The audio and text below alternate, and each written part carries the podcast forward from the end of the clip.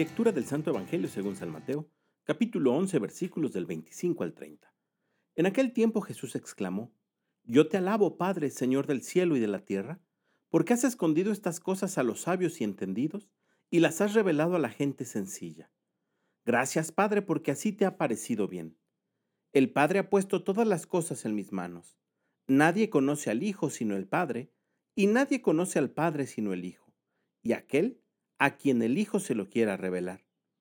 Vengan a mí todos los que estén fatigados y agobiados por la carga, y yo les daré alivio.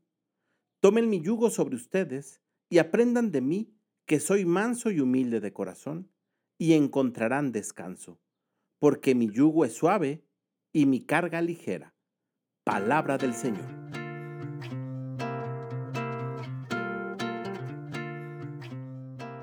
Es normal que las actividades del día a día terminen por fatigarnos o por agobiarnos.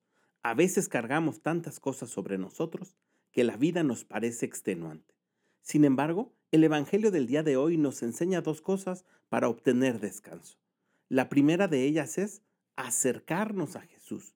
Dice su palabra, vengan a mí los que estén agobiados, fatigados por la carga, y yo les daré alivio.